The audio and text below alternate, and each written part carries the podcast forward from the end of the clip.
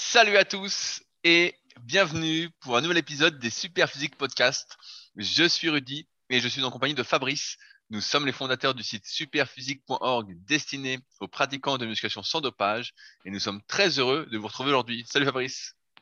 Salut Rudy, bonjour à tous. Alors, petite introduction. Euh, effectivement, nous avons fondé le site superphysique.org euh, en 2009 sur les bases d'un ancien site que j'avais créé en 99.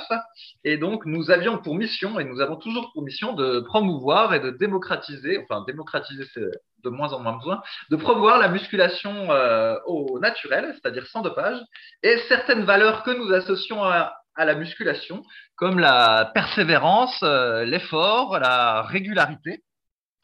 Et à partir de ce site-là, bah, il y a des tas de projets qui se sont greffés au fil des années, dont d'autres marques de compléments alimentaires pour les sportifs et pour la santé et pour la musculation qui s'appelle Superphysique Nutrition, euh, donc avec la boutique en ligne qui est accessible depuis le site www.superphysique.org, et également l'application euh, SP Training, un coach dans votre smartphone euh, pour vous aider à progresser en musculation euh, chez vous, si vous n'avez pas envie de lire euh, nos livres et que vous avez besoin d'être guidé.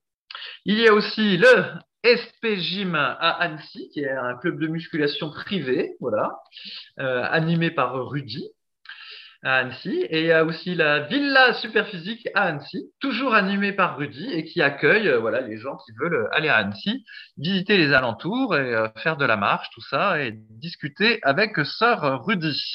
Ah, c'est bien, Sœur Rudy, j'étais adoubé. Mais je sais pas qui m'a adoubé, mais j'étais adoubé. D'autres points que j'ai oubliés? Non, mais euh, je remarque que tu fais l'introduction maintenant depuis quelques podcasts et que tu avais dit que ce serait en 30 secondes, et je vois qu'à chaque fois, elle dure 3 minutes. Alors je me dis, bon, ouais, bah, non, non, je sais pas, finalement, on n'est pas loin de ce que je faisais. non, non, je suis pas d'accord, c'est de plus en plus court. Alors, dans ce podcast, il y a deux parties. Il y a la partie, on va dire, euh, actualité, où on parle de choses et d'autres, et puis il y a la deuxième partie, où euh, Sœur Rudy a récupéré quelques questions sur les forums de discussion super physique posés cette semaine. Il en a sélectionné euh, les plus pertinentes ou celles qui lui permettent de placer, de faire le plus de placements de ses produits, et on y répond en deuxième partie. Mais bah, je, je, suis déçu, je, suis déçu, Fabrice, parce que moi, j'ai vu dans les commentaires que la semaine dernière, tu as dit que tu n'allais plus euh, faire imprimer ton livre en version papier, et quelqu'un voulait justement euh, en commander. Alors, euh, ouais. réimprimer, Fabrice, hein, je comprends pas. non, mais alors, bah tiens, comme ça, ça me permettra de faire le. Effectivement, je voulais pas en parler, mais puisque tu abordes le sujet, effectivement, en commentaire, ça, euh, en commentaire, il y avait quelqu'un qui était intéressé par le livre, et j'ai même eu un commentaire Amazon parce que la fiche est toujours euh, mise sur Amazon, hein, musculation avec Alter, de Fabrice Proudhon, introduction euh, Rudy Koya. oh là là, oh là là, on aurait dit que sur, sur Rudy Koya. le livre est toujours dispo euh, en édition euh, Kindle et en édition PDF sur mon site. Et effectivement, il y a un commentaire récent avec quelqu'un qui euh, est dithyrambique sur le livre. Il dit qu'il a acheté probablement un des derniers exemplaires de la version papier, que le livre respire la passion, etc. Et ben, forcément, vu que je suis passionné et que je connais le sujet, et ben, on a un livre qui est près du terrain et puis qui respire la passion. Mais comme on avait dit plusieurs fois, d'une certaine façon, c'est vous, les auditeurs ou ceux qui participent au forum euh, de discussion super physique ou qui, vous qui suiviez euh, Rudy sur YouTube et les, les zéros sociaux, comme on dit, et eh bien d'une certaine façon, c'est vous qui, euh, qui contribuez aux choses. Et on a dit plusieurs fois que si, au final, personne n'achetait, on va dire, les produits qu'on fournissait, et eh ben à un moment, il faut pas croire, mais ça s'arrête. Et on a eu le, s'ils n'achètent pas, ça s'arrête. On a eu le cas avec le club super physique, voilà, que Rudy a porté pendant plusieurs années. Il y avait plein de gens qui disaient quand Rudy les croisait, euh, je m'inscrirai l'année prochaine, je m'inscrirai l'année prochaine. Sauf que bah, l'année prochaine, c'était pas l'année en cours. Et puis, au fur et à mesure des années, euh, Rudy n'a pas trouvé que ça valait. Euh, bah, surtout que j'étais, en fait, j'étais surtout de ma poche chaque année. c'est surtout ça. Voilà, donc non seulement ça lui prenait beaucoup de temps et puis au final ça lui coûtait de l'argent, donc à un moment donné, paf, ça s'est arrêté. Et eh ben mon livre c'est pareil, j'en ai parlé euh, des tas de fois sur le, podcast. Chaque fois que les gens l'achètent, euh, ils disaient que c'était super, mais il n'y en avait pas tant que ça qui achetaient. Peut-être parce que simplement ils n'ont pas envie de lire des livres, ce que je comprends tout à fait maintenant qu'il y a des vidéos YouTube, mais il n'en demeure pas moins que bah voilà, il n'y a pas assez de gens qui l'ont acheté, donc euh, du coup il y aura pour le moment pas de nouveau tirage papier, donc la version papier du livre a disparu. Et c'est comme ça. Et donc, bah, c'est pareil, en fait, là, Superphysique, ça existe depuis dix ans et on imagine assez que ça va exister pendant très longtemps. Mais imaginons qu'un jour, euh, je sais pas moi, il n'y ait plus personne qui nous commande des trucs sur euh, Super Physique Nutrition, qu'il n'y ait plus personne qui euh, soit abonné à l'appli SP Training. Mais bon, on pourrait très bien imaginer qu'un jour le, le, site disparaisse aussi, quoi. Donc, d'une certaine façon, effectivement, ceux qui nous écoutent et puis qui nous soutiennent entre guillemets, soit euh, avec des commentaires sympas ou soit en achetant nos produits, et eh ben ça fait en sorte que tout ça se maintienne et dure parce que sinon, bah, à un moment donné, faut pas croire, ça peut s'arrêter. N'est-ce pas, Rudy? Bah, Tout à fait, tout à fait. Mais bon, euh, ça fait des années que j'ai que c'était important les commentaires. D'ailleurs, nous sommes à 494 commentaires sur l'application podcast d'Apple. Et comme je l'ai souvent dit, j'espère les 500 pour Noël.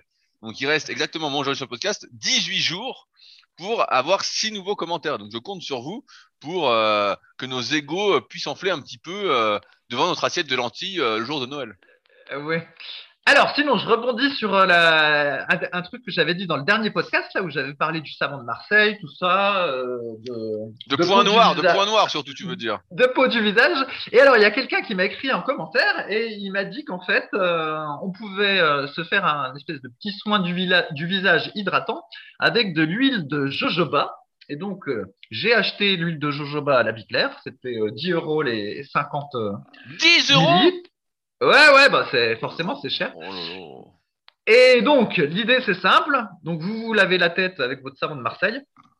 Et ensuite, bah, vous vous séchez avec une serviette. Là, vous avez une tête euh, toute propre et toute claire. Et après, vous mettez quelques gouttes d'huile de jojoba euh, dans vos mains. Vous frottez légèrement. Et ensuite, bah, vous mettez ça euh, sur votre tête. Faut pas en mettre trop.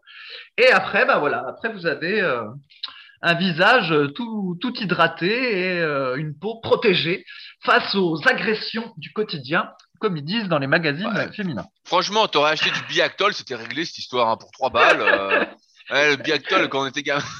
C'était la pub à la télé. Franchement, à 10 balles. Moi, je préfère avoir des boutons que lâcher 10 balles, Fabrice. Attends, Biactol, je sais même pas si ça existe encore, ton truc. Ça, tu sais, ça me fait penser à Petrolane. Oui! Voilà, devient Petrolane contre les pellicules. je, suis même pas sûr que... je suis pas sûr que ça existe encore. Ah bah tiens, puisqu'on est dans les trucs des années 90, on va même parler des années 80 parce qu'après avoir vu euh, Rocky 3 euh, pour mon anniversaire, j'ai regardé Rocky 2 et Rocky 4 dans la foulée. Oh là là. Dans les, jours qui ont suivi. C'est bien, en plus, ça fait l'éducation de ma femme. Je dis, tout est dans Rocky. et alors, il y, y a plein de choses intéressantes. Alors déjà, euh, tu te souviens, euh, toute notre rhétorique sur le guerrier, de savoir euh, qui est un guerrier, qui est pas un guerrier, tout ça. Eh ben, je crois qu'en fait, ça vient de Rocky 4 quand Apollo Creed, il dit à Rocky Balboa, il lui dit, mais Rocky, on peut pas euh, partir en retraite. Nous, on est des guerriers. On est des guerriers euh, pour, la pour, pour toujours. C'est ancré en nous. Donc, je vais me battre contre euh, Draco. Bref. Et donc, voilà, c'est dans Rocky 4, je pense qu'il y a cette première référence au, au guerrier, le, le concept que, on aime, dont on aime bien parler euh, depuis plus de 20 ans sur le forum Superphysique et qu'on retranscrit régulièrement euh, en podcast. Et également, c'est dans Rocky 4 qu'on trouve des placements produits. Figure-toi que dans Rocky 1, Rocky 2, Rocky 3, il n'y en a pas. Mais dans Rocky 4, on commence à voir euh, Rocky avec un suite Hugo Boss.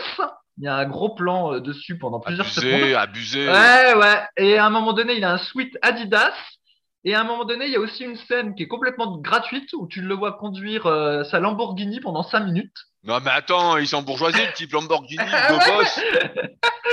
c'est ça. Et donc, euh, voilà, c'est dans ce Rocky 4 là, qui date euh, du coup, je crois, de 1990, on voit que ça, ça commence à être un film un peu moderne, en ce sens que voilà, il y a déjà des pubs produits dans le dans le film, et puis même on se demande si le scénario n'a pas été adapté juste pour caser euh, cette scène là où il conduit la Lamborghini, parce que sinon on voit pas tellement à quoi ça sert. Donc voilà le Rocky 4 se laisse regarder. Et alors il y a Rocky 2, je sais pas si tu te souviens, où euh, Rocky ben, fait son deuxième match euh, contre Apollo Creed. Et ce qui est sympa, c'est qu'il s'entraîne très old school dans, ce, dans cet épisode. Et euh, il y a une scène à la fin qui me, à la fin de son entraînement où en fait il court dans la ville là à Philadelphie et puis tout d'un coup il y a des tas de gosses qui courent derrière lui pour euh, le sprint final. Mais vraiment il y a beaucoup beaucoup de gosses. On dirait que c'est tous les gosses du quartier italien qui le courent après. Et ce qui est euh, frappant, sachant que le film il, il date de 1983, je crois, et ben c'est que tous les gosses ils sont minces et tous les gosses ils sont capables de courir assez vite. Et en fait, tu as toute une foule de gosses qui suit euh, Rocky à la fin de son entraînement. C'est des effets spéciaux, ça, c'est des effets spéciaux de l'époque.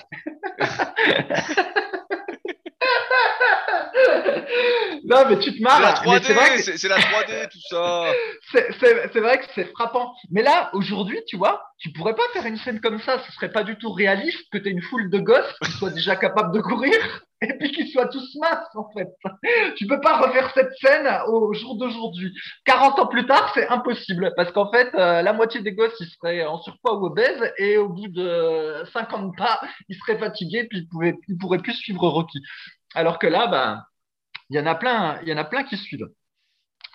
Et alors, euh, euh, tu le sais peut-être pas, Rudy, mais je fais régulièrement de la corde à sauter. Et je est-ce que tu as reçu de nouvelle corde à sauter déjà? Ouais, ouais, ouais, ouais, je pourrais en parler après. Et donc, je fais régulièrement 12 rounds de 3 minutes de corde à sauter avec une minute de pause. Rocky, quoi. Parce qu'il me semblait. Rocky, le type. il me semblait. Ah ben attends, non, justement, il me semblait qu'en boxe euh, anglaise, voilà, c'était 12 rounds. Et il se trouve que dans Rocky 2, horreur, il y a 15 rounds. En fait, c'est des matchs de 15 rounds dans, dans Rocky 2 et dans Rocky 3. Et là, je me dis, oi En réalité, donc, ça veut dire que ça fait plusieurs années que je gratte 3 rounds vu que je faisais toujours 12 rounds et qu'au final, euh, il y en a 15. Et donc, je me renseigne, je vérifie sur le Internet, sur le Wikipédia. Et ben, ce qui se passe, c'est qu'avant, il y avait 15 rounds. Et en fait, ben, il y a un type qui est euh, décédé au cours d'un match, euh, justement, aux alentours des années 80. Et du coup, ben, ça a été ramené à 12 rounds. Et donc, les films de Rocky qui sont antérieurs à ce changement-là officiel, et ben, ils font 15 rounds. Et puis, maintenant, on en est à 12.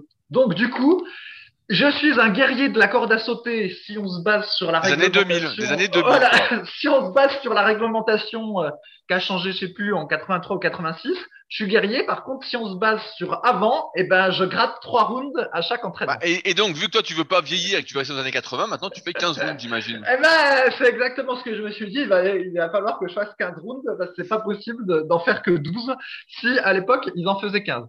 Et donc, effectivement, j'ai reçu ma, ma nouvelle corde à sauter. Donc, euh, bah voilà, je, je m'amuse avec. Elle est un petit peu plus grande que l'autre, donc ça, ça fait un petit changement. Elle a des poignées qui sont lestées.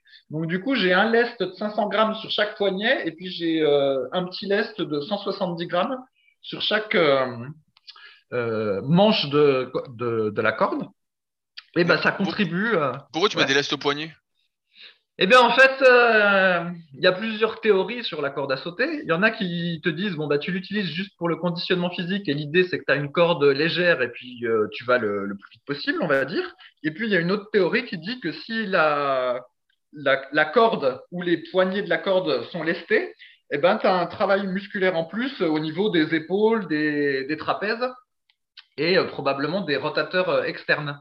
Et euh, bah, donc, en gros, c'est une manière de rendre l'exercice un petit peu plus physique, enfin un petit peu plus musculaire. Mais en contrepartie, bah, tu perds éventuellement en vitesse parce que ben, c'est plus difficile de tenir la corde. Donc, bah, l'idée, c'est de, de tester un peu les deux manières de faire. Et c'est pour ça que bah, j'ai ce 500, 500 grammes au poignet, plus euh, bah, la corde lestée. Et effectivement, ça fait congestionner les, trapèzes. Et donc, euh, ça m'amuse beaucoup, tu me connais. et puis, ça rend l'exercice euh, plus difficile parce qu'effectivement, sur la fin, on, a, on a les trapèzes et les épaules qui fatiguent un peu. Et donc, il faut passer en mode guerrier et on fait ces rounds malgré tout. Oh là là, putain, mais en fait, tu te prends pour Vegeta ou Goku quoi, avec tes lestes au poignet. Euh, ouais, ouais, mais, ouais, mais c'est ça. En fait, moi, j'ai plusieurs grandes influences, tu vois. Il y a les Rocky, les Rambo, mais pas Rambo 3, parce que je l'aime pas celui-là. Les Bloodsport, Kickboxer et Full Contact de Van Damme et euh, Dragon Ball Z. Et d'ailleurs, je dis à ma femme, si jamais on avait un gosse, il aurait le droit de regarder que ça. Les Rocky, les vieux Van Damme et les Rambo. Et comme, ça, comme ça, à l'école, il, l'école, il comprendrait rien du tout. on serait sûr, on serait sûr qu'il a le spirit. En plus, c'est ça qui est génial dans les Rocky, c'est qu'à chaque fois, tu as Adrienne, si tu veux, qui est euh, le modèle de femme, mais des années 80 euh, ou antérieure à 80. C'est-à-dire qu'elle est légèrement effacée, mais toujours soutenante vis-à-vis -vis de Rocky, tu vois. Et même à un moment donné, elle ne croit plus en lui Et du coup, il est tout déçu. Il est, il est tout déçu. Il a du mal à se mettre à l'entraînement. Et puis finalement, bah, finalement, elle se reprend. Puis elle lui dit Non, c'est bon, Rocky, vas-y, euh, tu vas gagner. Je crois en toi. Et là, paf il se remet à s'entraîner, tu vois. Et, et, et, et est-ce que ta femme, elle te, elle te fait ça aussi? Tu dis, ah, je crois en toi, Fabrice, là, tu vas prendre, c'est incroyable et tout. Parce que moi, moi, elle fait semblant. Et des fois, elle me dit, non, mais t'es nul. ah, elle fait pas trop de, de, commentaires. Mais bon, toutes les relations hommes-femmes euh, sont dans Rocky. c'est l'anti-bouquisme, en fait, euh, Rocky, si tu regardes. Bon, alors, sinon, autre chose. Dans le Figaro cette semaine, j'ai vu un test pour toi, Rudy, qui s'appelle le test de Bratman, B-R-A-T-M-A-N, sur l'orthorexie. Oh, mais qu'est-ce que l'orthorexie, Fabrice euh, Qu'est-ce que eh c'est ben, alors, alors l'orthorexie, euh, c'est quand tu manges en te basant non pas euh, sur le plaisir de manger, mais en te basant sur euh, entièrement les aspects nutritifs de l'alimentation. Oh. Voilà. Et donc, bah, quand ça devient excessif, tu peux avoir des comportements euh, type anorexique, ou donc où tu t'arrêtes de manger, ou bigorexique, où euh, du coup tu manges beaucoup. Et puis, ben, sinon, tu as le comportement de celui qui ne mange que en fonction de ce qui est écrit sur les étiquettes. Et si tu te souviens, mais tu te souviendras peut-être plus, dans le, sur de vieux forums de discussion, il y avait un type en Amérique, je crois qu'il s'appelait Lial McDonald, qui était oui, je me souviens, Lyle McDonald, tout à fait. Ouais, qui était un gourou de la nutrition. Et en fait, il était devenu tellement obsédé par les, les nutriments que l'essentiel de son alimentation, à la fin, c'était de la, de la poudre et des compléments, tu sais, parce qu'il il voulait absolument tout contrôler. Il, il, mangeait de moins en moins de vrais aliments, entre guillemets. Tu te souviens de ce truc-là? Ouais, Je me souviens pas qu'il faisait ça, mais je me souviens du type. On est en... Ouais, ouais, bah en tout cas, je crois que sur le forum, euh, il avait été dit ça que le type, euh, il mangeait plein plein de compléments, et, mais comme alimentation principale, parce que voilà, il voulait être absolument sûr de ce qu'il mange. Donc là, je pense qu'on pouvait dire qu'il avait un comportement orthorexique. Mais il y a donc un espèce de test officiel qui est le test de Bratman, et je te propose de te le faire passer, Rudy. Donc il y a une dizaine de questions. Il y a une dizaine de questions, et euh, bah, si tu en as quatre positives, ça veut dire que euh, tu es au bord de la tyrannie alimentaire. 4 seulement 4 sur 10 et t'es malade quoi. c'est quoi ce test? C'est vraiment un Alors, test de charlatan quoi. Allez, passez-vous plus de 3 heures, donc tout le monde peut faire le test, hein. passez-vous plus de 3 heures par jour à penser à votre régime alimentaire. Oh, pas, pas, du, pas du tout, ça me prend 0 minutes parce que je mange la même chose depuis des années ou presque. Alors, euh... Bon, donc non. Planifiez-vous vos repas plusieurs jours à l'avance? Bah. Bah non, c'est tous les jours les mêmes, donc ça va. Ouais, ouais. Il y en a qui diraient que tu triches parce qu'au final, euh, ça revient un peu à dire oui aux deux questions. Mais bon. Accordez-vous plus d'importance à la valeur nutritionnelle de votre repas qu'au plaisir de le déguster? Bah, Je dirais. Euh... Je dirais que je dirais oui, mais parce que euh, la plupart des gens sont empoisonnés. En fait, ils savent plus ce qu'est un vrai goût euh, d'un mauvais goût. Ouais, ouais. Mais moi, moi, je dis oui aussi à celle-là. Évidemment, la, la, valeur nutritionnelle est un prérequis. Hein. Si c'est un aliment pourri, on le mange pas, quel que soit le plaisir. Ensuite, la qualité de votre vie s'est-elle dégradée alors que la qualité de votre nourriture s'est améliorée? Bah non, non, non. Au contraire, euh, ça a filtré de nombreuses personnes qui voulaient m'empoisonner. Oui, puis au contraire, quand on mange mieux, normalement, on, se sent mieux. Mais bon, on voit bien l'idée de la question. C'est l'idée, ce serait quelqu'un qui aurait un comportement euh, complètement obsessionnel avec la nourriture, puis qu'au final, ça le rend euh, malheureux. Donc, euh, c'est-à-dire qu'à la place de manger des bonnes courgettes et de se dire chic, j'ai mangé des bonnes courgettes, eh ben il mange des courgettes et il se dit ah oh, comme je suis malheureux de manger des courgettes. Ensuite, autre question. Êtes-vous récemment devenu plus exigeant avec vous-même? Mais nous, ah bah, on ça, est exigeant. Ça, ça, ça fait 20 toujours. ans que je suis exigeant. Euh, alors, euh... c'est ça. Mais tu vois, du coup, ça veut dire que si tu réponds oui, c'est considéré comme quelque chose de pas très bien, tu vois, de répondre oui. Ouais, vraiment, le, le, fou, le mec a fait le test, c'est pour rassurer les gens, comme d'habitude. c'est comme, c'est comme l'IMC, tout ça, c'est pour rassurer la plupart des gens. Allez, on avance. Manger sain renforce-t-il votre amour propre est-ce que tu te sens moins une merde, Rudy, quand tu manges ton riz et tes œufs que euh, quand tu manges ton foie gras euh, le jour de Noël? Mais d'ailleurs, je pense pas manger de foie gras cette année. Euh, je pense que ça, je suis vacciné contre le foie gras. Ah, bah, il était temps. Il était, il était temps, mais je voulais t'en parler. Ça fait son, son chemin. Et, ouais, ouais. Bah forcément, si je mange sain, je me sens mieux que si je mange une saloperie. Alors après, oui, oui, je dirais oui. Ouais, mais moi je pense.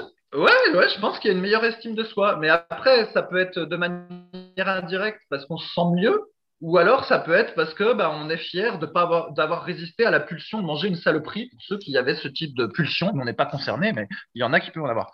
Allez, il y a encore trois questions. Avez-vous renoncé à des aliments que vous aimiez au profit d'aliments sains? Bah non, euh, non, non. C'est pour l'impression. Ouais, Bah mais- non, mais c'est qu'en fait, comme on l'a déjà expliqué, avec les années, avec le temps, en fait, euh, on aime ce qui est bon pour euh, sa santé et finalement, au goût, on s'y fait. La dernière fois, j'avais ma mère au téléphone, elle me dit oui, que ça mangeait à midi? Bah, je lui dis du riz avec des œufs comme tous les midis. Elle me dit mais t'en as pas marre, c'est pas, terrible et tout. Mais je dis c'est délicieux comme plat. Je lui dis tu te rends pas compte. euh, je pourrais bouffer ça toute la journée, moi, en fait. Donc non, non. Allez, je finis. Votre régime alimentaire gêne-t-il vos sorties, vos relations avec votre famille et vos amis? Bah, si c'est le cas, faut changer de famille et d'amis. Hein. Euh. ouais, ouais, c'est ça. Vous sentez-vous coupable en cas d'entorse à votre régime? Bah non, euh, vu que je m'entraîne euh, dix fois par semaine, euh, c'est ni vu ni connu. hein.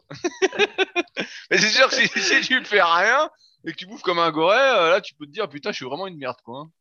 hein. Allez, et la dernière, pensez-vous bien vous contrôler lorsque vous mangez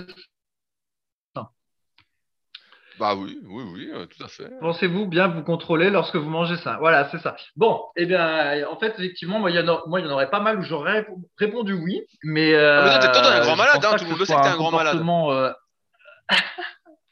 C'est pas être un- avoir un comportement obsessionnel, en fait, c'est simplement euh, vouloir manger sainement et être heureux de, de manger sainement. Donc, voilà. Sinon, justement, euh, j'avais eu plusieurs questions sur euh, le, véganisme en commentaire SoundCloud et je fus fort étonné parce que il y a deux ans, j'avais commencé à en parler du véganisme quand je m'y étais mis et à la fin, euh, Rudy m'avait dit que ça saoulait les gens et donc c'est pour ça que j'en parlais plus. Et puis bah là, ça fait plusieurs fois qu'on me demande d'en parler comme s'il y avait un espèce de, de regain d'intérêt sur la chose. Donc, je vais juste glisser quelques trucs sur le sujet, mais je ne vais pas recommander, recommencer tous mes laïus précédents. Donc, déjà, je voulais dire qu'il y avait un énième reportage de l'association L214 qui était sorti dans un élevage euh, de cochons pour la filière dite préférence de la marque Erta, donc, euh, qui fait des, des jambons et autres euh, charcuteries et autres produits. Et une fois de plus, ben, on voit une vidéo où les, les, les cochons euh, des élevages industriels, ils sont élevés dans des conditions euh, absolument horribles. Et il y a plusieurs années, quand on en était à une vidéo L214, on pouvait dire euh, ah oui, mais c'est marginal, c'est une association qui a euh, des objectifs bien précis et qui monte des images pour faire atteindre ces objectifs et qu'au final, c'est pas représentatif. Sauf que là, on en est à je ne sais pas combien de vidéos pour ceux qui ont le courage de toutes les regarder. Moi, je ne les regarde plus tellement c'est horrible. Mais toujours est-il que je suis vraiment pas mécontent d'être euh, vegan et même avant j'étais végétarien. Vraiment, j'ai pas de regret de, manger ce que je mange et de ne pas contribuer à tout ce, tout ce bordel-là. Et d'ailleurs, Rudy, toi-même qui te moques régulièrement de moi en disant, euh, tu me titilles en disant que tu as mangé de la viande ou que sais-je, franchement, regarde ces trucs-là, vraiment, c'est un mauvais karma quand tu, tu, manges de la viande qui a été produite comme ça. C'est ignoble, ignoble. Mais, mais j'en mange pratiquement pas. Ah, je vois, il dit ça, mais j'en mange presque pas de viande, moi, en fait. Hein. Euh, je mange surtout des œufs, du macro, et puis en ce moment, euh, je prends de la prod de soja super physique bio avec mon super muesli super physique bio, auquel je rajoute, ça m'arrive de faire la transition, euh, le super collagène qu'on a reçu il y a pas longtemps, et où je peux vous donner des conseils d'utilisation, puisque j'ai fait quelques tests malgré moi, et je peux vous dire que il faut pas le prendre, le mettre dans un verre d'eau et le mélanger à la cuillère parce que euh, ça fait vraiment du collagène et que c'est pas trop buvable euh, et qu'il vaut mieux le mettre dans sa prote ou dans un shaker et laisser reposer pour que ça, comment on peut dire, ça se dissolve bien. Euh, parce que j'ai voulu le faire dans un verre d'eau à la cuillère et c'était assez particulier. Et donc j'attends depuis maintenant quelques jours ma régénération. Donc si vous me voyez rajeunir au fur et à mesure des vidéos, et eh ben c'est normal, c'est grâce au super collagène. Ça marche, merci pour ces, conseils, Rudy. Alors, je finis sur ce que je disais. Et euh, donc, je discutais avec quelqu'un qui est sportif triathlète et lui qui est devenu euh, végétarien il n'y a pas si longtemps. Et ben, figure-toi qu'il a vu une amélioration de sa performance en triathlon. Et alors, évidemment. Prosélytisme, prosélytisme Ouais, non, mais en fait, je vais expliquer pourquoi. En fait, je devine à peu près quel est le problème. C'est qu'il disait qu'avant, il mangeait énormément de viande et que du coup, bah, il n'en mange euh, plus depuis qu'il est passé végétarien. Mais ce qui se passe, c'est que pour les sports d'endurance, euh, on a tendance à surestimer l'apport protéique qui est euh, nécessaire. En réalité, euh, de ce que j'ai lu et de ce qui semble, c'est que pour les sports d'endurance, il n'y a pas tant besoin euh, de manger plus de protéines que quelqu'un de normal. Par contre, il y a besoin de manger euh, beaucoup plus de glucides de qualité. Et du coup, je pense qu'il y a des gens qui mangeaient entre guillemets trop de viande, qui passent végétariens et du coup qui mécaniquement remplacent la viande par, je sais pas quoi, moi des, lentilles ou des, ou, des, ou des céréales. Et du coup, bah, ils sont plus performants en endurance, mais c'est parce qu'en fait, ils ont une meilleure répartition euh, glucides, lipides, protéiques. Ne crois-tu pas, Rudy? Si, mais, c'est sûr que quand tu manges déjà végétarien, bah, comme tu as dit, la plupart des viandes sont déjà euh, toutes pourries. Et euh, oui, comme ouais, je suis assez d'accord avec toi. En fait, c'est surestimé l'importance des protéines dans la plupart des sports, des activités physiques, à part pour la musculation, où il faut euh, en consommer un peu plus euh, que la, qu'à la norme. On recommande en général entre 1,6 g et 2 g par kilo de poids de corps.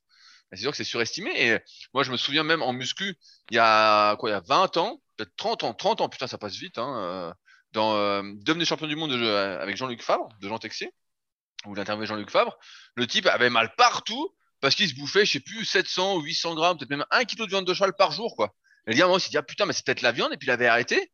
Et puis d'un coup, bah, il n'y avait plus de tendinite, plus de mal articulations, tout allait. Il ne faut pas oublier que euh, il y a un équilibre entre guillemets à avoir dans son alimentation, qu'on recommande régulièrement, donc je ne vais pas revenir dessus, pour euh, bien fonctionner. Et euh, pour les sports d'endurance, ouais, bah, si tu bouffes trop de prot, c'est pas bon non plus, quoi. Et surtout de la viande de mauvaise qualité, ça, comme on dit, j'exagère un petit peu, mais ça acidifie l'organisme. Et donc, bah, ça, c'est sûr que c'est pas propice à réaliser de bonnes performances, surtout en comment en, de bonnes performances en sport euh, un peu long comme l'endurance ou, euh, ou de la résistance. Et donc, euh, ouais, c'est sûr que. quand, quand, tu deviens végétarien, souvent aussi, c'est que tu fais plus attention à ce que tu manges, d'un point de vue de la qualité des aliments. Comme quand tu es vegan, quand tu fais les choses bien, il y a toujours des exceptions. Mais donc, tu fais plus attention que quand tu manges un peu de tout, un peu au pif, et que tu, tu es le reflet du caddie que j'ai vu la semaine dernière dont j'avais parlé. Et là, effectivement, bah, tu sais pas ce que c'est qu'être en bonne forme. Donc, donc ouais, non, mais c'est sûr, hein. c'est sûr que ça joue. Alors, sinon, Rudy, figure-toi que j'ai encore passé une étape supplémentaire euh, en termes de cuisine. Maintenant, je fais de la pâte à pizza avec ma machine à pain. Oh, attends, attends, attends. Ah. attends, tu, manges des, tu, manges des, tu manges des pizzas Non, non, pas tout à fait des pizzas, je vais t'expliquer. Mais c'est pour te montrer qu'en fait, euh, effectivement, même en étant vegan, on peut vraiment manger plein de trucs, des trucs bons euh, au goût et en plus des trucs euh, très qualitatifs nutritionnellement. Donc déjà, voilà, la fameuse machine à pain dont je parle depuis plusieurs mois et qui me permet de ne plus aller à la boulangerie. Je fais, mon pain avec tous les jours et j'en suis très content, avec toutes mes farines bio, semi-complètes, tout ça, donc top qualité. Et j'avais l'habitude de faire des la bière donc Rudy, c'est peut-être plus qu'une pisse saladière. En gros, euh, c'est de la pâte avec plein d'oignons dessus, euh, des olives et euh, tu mets ça au four. En gros, c'est une pisse saladière. Mais pour faire la pâte de la pisse saladière, en fait, j'ai acheté une pâte à pizza toute faite à la vie claire. abusé, abusé Voilà, ça me coûtait 2,50€. Et oh là là, la rue J'avais l'impression d'être une merde qui savait pas faire ma pâte à pizza. Oh, l'orthorexique, l'orthorexique c'est ça. Et alors là, illumination, tu vois, petit smiley euh, ampoule allumée sur les forums. Et ben en fait, avec ma machine à pain, je peux faire de la pâte à pizza. Oh et en fait, c'est super facile. C'est exactement euh, comme pour faire un pain, sauf que en gros, bah, tu mets pas de sucre, mais grosso modo, c'est exactement la même chose. C'est euh, de la farine, de l'eau, un petit peu d'huile. Hop, tu fous ça dans la machine, tu tapes le programme euh, pâte à pizza, et 1h30 après, bah, tu récupères une espèce de pâte tu la coupes en deux, tu fais deux boules avec. Après, tu les fais reposer tes deux boules pendant 30 minutes. Et puis ensuite, bah, tu prends une des boules, t'étales avec un, rouleau. Et puis, bah, du coup, tu as une pâte à pizza, la même que tu aurais pu acheter à la vipère, sauf que c'est toi qui l'as fait de A à Z et tu contrôles tout ce qu'il y avait dedans de A à Z. Et tu as un truc sain. Et donc, après, tu peux, à la place de faire une pizza saladière, faire une espèce de pizza, euh, on va dire, euh, nutritivement amélioré. Alors c'est très simple, Rudy, écoute bien. Tu vas nous valider. J'espère qu'il n'y a pas des lentilles dessus. Hein. Tu vas nous valider si nutritionnellement euh, c'est valide. Donc, tu prends euh, déjà un moule, euh, un moule à tarte. Donc, tu mets ta pâte, enfin, tu huiles un petit peu ton moule à tarte. Donc, tu mets euh, quelques gouttes d'huile en faisant le Z de, de zéro. Après, tu prends un sopalin, t'étales ton huile. Ensuite, tu mets la pâte que tu viens de créer dessus. Après, tu ouvres de la sauce tomate, mais de la bonne sauce tomate la vie claire où c'est que des tomates qui ont été euh, moulinés et où il n'y a pas d'arôme, euh, de sucre et tout ça. Il faut juste qu'il y ait que de la tomate. Et donc, tu, ben, tu étales euh, ta sauce tomate sur ta pâte. Jusque-là, tu valides encore, Rudy? Oui, oui, pour l'instant, ça va. Voilà, ensuite, tu prends deux gros oignons, donc tu les coupes en plein de petits bouts, et puis bah, tu étales tous les petits morceaux d'oignons que tu as mis, bah, tu les étales sur, sur ton truc de tomate. Tu valides encore là, Rudy Des oignons hein? Oui, oui, bah là, là, pour l'instant tout va bien, mais bon, j'attends, l'ingrédient fatigué. Ben non, justement, justement, il n'y en aura pas parce que euh, parce qu'il faut que la pizza soit végane. Donc ensuite, tu prends des bonnes olives que tu as également achetées à la vie claire, donc soit des olives vertes, soit des olives noires. On va en venir au bout. Quel est le code promotionnel pour la vie claire? même, même, même pas. C'est juste que je, voilà, je vais là-bas, donc je parle du truc, mais c'est même pas de placement produit. Je suis même pas sponsorisé ni rien, en fait. Donc, voilà, tu mets euh, des bouts de, des petits bouts d'olive dedans. Souvenez-vous, je crois que je l'avais déjà expliqué. Faut faire gaffe parce que les olives noires qu'on achète en supermarché, en fait, c'est des vertes qui ont été converties en noires. Hein. C'est pas des vraies olives noires. Les vraies olives noires, elles doivent être un petit peu fripées. Si les olives noires, elles sont toutes lisses, c'est que c'est des olives vertes euh, trafiquées ou euh, si vous regardez la liste des ingrédients, il y a un truc ferreux dedans pour les, les faire noirs. Donc ne vous faites pas arnaquer. Mais à la vie claire, euh, on se fait pas arnaquer parce que les olives noires, c'est des vraies olives noires. Ensuite, euh, il faut, on peut, on peut mettre des tomates séchées. Donc là aussi, bah, je les achète à la vie claire. Donc voilà, vous mettez des petites tomates séchées pour donner encore plus de goût que la sauce tomate. Et après, vous pouvez encore mettre des tas d'autres ingrédients. Donc moi, j'aime bien rajouter euh, du tofu fumé, par exemple. ah, bah enfin une source de prod, parce que j'allais dire, bon... Euh, voilà c'est ça, voilà, tu peux rajouter du tofu fumé ou éventuellement, euh, bah, selon la saison, tu peux aussi rajouter des petits morceaux de poivron. Et ensuite, et c'est là, ça s'arrête là. En fait, comme c'est une pizza végane, tu vas pas mettre de mozzarella ou euh, d'autres fromages. Et c'est en ça que du coup, tu te retrouves avec quelque chose qui est relativement diététique, parce qu'au final, ta pizza, c'était l'équivalent du pain. Et puis bah, le reste, euh, c'était essentiellement des, crudités, en fait, que tu as mis sur la, la, pizza. Et voilà, puis tu fais ça chauffer pendant 30 minutes. Et après, bah, hop, tu as une bonne pizza que tu as fait de A à Z et en plus qui est diététique parce que bah, tu n'as pas eu de fromage euh, dessus ni de saloperie de jambon, ni de saloperie de chorizo. Oh, mais du jambon Oh là là Du coup, bah, t'as, un bon aliment. Attends, et ouais, du coup, t'as un bon aliment. Et en plus, c'est pas cher. mais combien coûte cette pizza, Fabrice, si on veut la commander? Ouais, la commander. Non, mais euh, en fait, quand tu additionnes tous les ingrédients, la, la, pizza, elle va te revenir à peut-être 4 euros, quelque chose comme ça. Sachant que dedans, t'as que du bio, que du machin de qualité. Alors que si tu avais été euh, acheter la même chose dans le commerce, bah, ça t'aurait coûté 15 balles. Et puis voilà. Donc une, nouvelle euh, idée avec la machine à pain, un four et hop, on peut se faire ses propres euh, pizzas véganes. La vie n'était pas belle, Rudy. Ah bah si si, hein on, attend tous vos photos de pizza une fois que vous aurez fait cette recette super vegan Fabrice. Hein. Je suis sûr que ça va être. Ouais ouais, bah, la, dernière fois, j'ai pas pris de photo, mais la prochaine fois, j'en prendrai pour montrer que je ne dis pas de conneries. Alors, Rudy, tu avais d'autres euh, d'autres choses à dire? Bah, évidemment, après ton monologue de 35 minutes, euh, j'avais quelques news. Euh, parce que moi, moi, je souhaitais parler de, musculation. Donc, ah, eh, si, tu, si, tu nous parles de notre truc respiratoire, moi, je fais de l'internet pour l'instant. Non, non, non, non, non, Alors, je voulais rebondir sur quelques trucs, parce que la semaine dernière, on a parlé de Sandy qui voulait se reconvertir en coach. Et euh, bah, j'ai un de mes élèves euh, en coaching à, distance, Thomas, qui euh, passe également le, le BP GEPS donc dans une autre école, pas dans celle où je suis. Et il me dit, j'écoute justement le podcast dans la voiture pour aller au cours du BP le matin.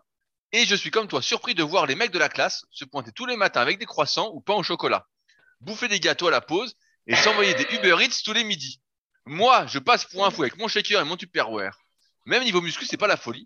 Je suis le seul de la promo à faire des reps à plus de 100 kg développé couché. Et même au squat, il n'y en a pas beaucoup qui ont un 1 RM à plus de 100 kg. Euh, même un mec qui n'avait jamais fait de curl biceps, le mec ne savait pas ce que c'était. Moi, je croyais que c'était une blague. Je me suis marré, mais même, même pas. Du coup, il l'a un peu mal pris. Donc voilà, aujourd'hui, le niveau, euh, et sans exagérer, hein, moi, je peux pas, je peux pas de, trop citer parce que j'ai une, euh, une réserve professionnelle, on va dire.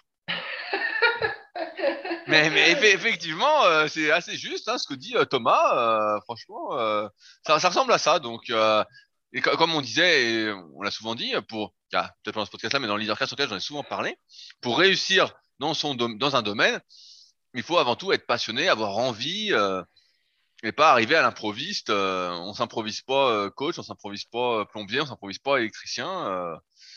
euh, la passion, on fait le reste. Mais là, c'était assez drôle, j'ai trouvé. Mais c'est vrai, moi, j'ai, a- vas-y, Fabrice. À mon, à mon avis, il faudrait qu'ils soient un petit peu plus orthorexiques, ces gens-là. Et puis, il faut leur faire une cure de Rocky 3 et de, de Rocky 2, là. hein. Ah bah En non, mais là, là, là, ils, connaissent, ils connaissent pas, ils connaissent pas Rocky. Ils conna- ils connaissent pas. Ils connaissent pas, mais non, mais ce, ce qu'il dit, c'est assez juste. Moi, j'en ai déjà vu arriver en classe. Le mec avait pas eu le temps de manger, il s'était passé à la boulangerie pour bouffer, euh, je sais plus, euh, du pain. Il avait un, à la dernière fois un type, il avait un croissant fourré aux amandes, un truc du style. Donc, euh, j'y connais rien, mais il avait ça. Euh, je dis bon, ok. euh, J'étais assez surpris, mais bon. L'exemplarité, Rudy, l'exemplarité. Ouais, ouais, j'étais assez surpris. Bon, passons là-dessus. Et je voulais rebondir sur l'interro de la semaine dernière. Je vous ai donné cinq, Ah oui questions auxquelles il fallait répondre. Et malheureusement, euh, comme je m'en doutais, eh ben, il y a qu'une seule personne qui a répondu, c'est Alex. Donc, on va faire la correction rapide. Hein, euh, ça, ça vous est pas trop intéressé. Euh, première question, c'était qu'est-ce que la relation tension-longueur Alex a dit la bonne réponse. Euh, son exploitation, c'est là où un muscle exprime au mieux sa force. Il n'est ni trop étiré ni trop raccourci. Les exercices qui exploitent le mieux cette relation sont souvent appelés les exercices de base. Donc, par exemple, pour les biceps, ça va être les tractions supination si on n'a pas de valgus, une bonne rotation externe d'épaule. Euh, ça va être le développé couché prise les dips, voire même les pompes prises pour les triceps. Euh, ça peut être, mais là pareil c'est euh, à débat, pour le droit antérieur, le squat. Ça peut être le leg curl assis pour les ischios si on, on bouge le buste d'avant en arrière pendant l'exercice pour justement rester proche de cette longueur optimale. Donc ça, c'est quelque chose qui est hyper important parce que ça permet de comprendre les bases théoriques du recrutement musculaire. Donc ça, c'est la première question. Deuxième question, comment c'était mieux travailler le brachial antérieur? Donc Alex a répondu en adoptant une prise marteau et je rajouterais en réalisant des curls avec les bras en avant du corps. En effet, pour mieux travailler un muscle au détriment des autres, il faut réduire, entre guillemets, et c'est une application de la relation de tension-longueur pour le coup, l'intervention, ou du moins la force, des autres muscles qui participent. Et donc, pour réduire l'intervention du biceps, qui soit moins fort, il faut le mettre dans une position euh, raccourcie, euh, où il est, il s'éloigne entre guillemets de sa, relation opti- de sa longueur optimale. Et donc, on change la prise parce que le biceps est supinateur, donc prise marteau par exemple, et on peut faire ça au pupitre avec le bras en avant du corps, ce qui va raccourcir encore le biceps. Donc là, bah, il est beaucoup moins fort et en théorie, bah, le brachial antérieur pourra mieux se contracter. Tout ça ne reste que théorique, bien évidemment, à mettre en relation avec son analyse morpho-anatomique, CF, pour faire plaisir à Fabrice, tome 1 et tome 2 de la méthode superphysique. Troisième question, est-ce que le relevé de genou suspendu travaille les abdominaux? Alex nous dit, oui, c'est un exercice pour abdominaux s'il est bien réalisé, c'est-à-dire si on enroule au niveau du bassin et qu'on ne descend pas en dessous de 90 degrés. Mal exécuté par contre, ça part en sucette et c'est les fléchisseurs de hanches qui bossent. Comme on en a souvent parlé, bah effectivement, ce qu'on voit la plupart du temps, c'est un exercice pour les fléchisseurs de hanches, c'est-à-dire le droit antérieur et le psoas iliaque, euh, et pas pour les abdominaux qui ne se contractent qu'en isométrie pour éviter qu'on cambre à fond le dos. Mais, euh, mais bon, bonne réponse d'Alex, très bien. Euh, C'était citer trois facteurs qui influent sur les temps de récupération entre les séries. Euh, là, j'étais un peu moins, euh, moins d'accord avec Alex. Donc, je vais en citer trois rapidement. Donc, c'est par exemple ces réserves énergétiques, puisqu'on a besoin d'avoir du glycogène, puisque les efforts en musculation pour prendre du muscle, selon les trois facteurs de l'hypertrophie musculaire, bah, c'est en anaérobie lactique et le principal, la principale source d'énergie pour reconstituer l'ATP, c'est le glycogène. Donc, ça peut être ça. Deuxièmement, ça peut être l'intensité de l'effort. Plus on force, plus ça va influer sur le temps de récupération qu'on va prendre. Euh, et enfin, bah, je vais citer la troisième truc qu'a dit euh, Alex, c'est où on en est dans notre progression, donc plutôt où on en est dans son cycle de progression, parce que si c'est facile, pareil, donc là à mettre en relation avec l'intensité de l'effort, si c'est facile, il n'y a pas de raison de prendre plus de récupération. Comme je dis souvent, un temps de récupération, ça se mérite. Et enfin, c'était sur quoi agissent les étirements. Parce que pendant longtemps, à tort, on a cru que quand on faisait des étirements, on allongeait ses muscles. Et en fait, on n'allonge pas ses muscles. Euh, vous le savez, malheureusement, si vous avez le biceps court euh, qui démarre la, au milieu de l'avant-bras, vous pouvez faire tous les étirements que vous voulez. Il ira pas euh, au milieu du bras, il ira pas jusqu'à l'avant-bras. Euh, ça joue sur notre capacité entre guillemets à se laisser étirer et en fait on améliore, on va dire, notre tolérance nerveuse. Notre système nerveux enregistre cette amplitude-là et c'est pour ça que les étirements, quand on s'étire, euh, notamment les étirements actifs, vont nous relaxer. On va avoir plus d'amplitude et en même temps on va être relaxé d'un point de vue euh, global. Donc ça agit vraiment sur notre système nerveux en, priorité. Euh, on est le reflet de nos habitudes et c'est assez évident de voir que c'est pas les muscles qui s'allongent malheureusement, sinon ce serait beaucoup trop beau, surtout dans des étirements comme on fait nous, on tient une, deux minutes tous les jours pour les plus motivés, pour d'autres peut-être deux, trois fois par semaine. Donc on voit bien que ça peut pas changer la longueur musculaire. Ça joue sur le système nerveux et à ce sujet, comme j'avais dit, j'ai fait un gros gros article sur mon site Fabrice sur les étirements en musculation, puisque c'est un sujet que je n'avais pas encore assez abordé, bien évidemment.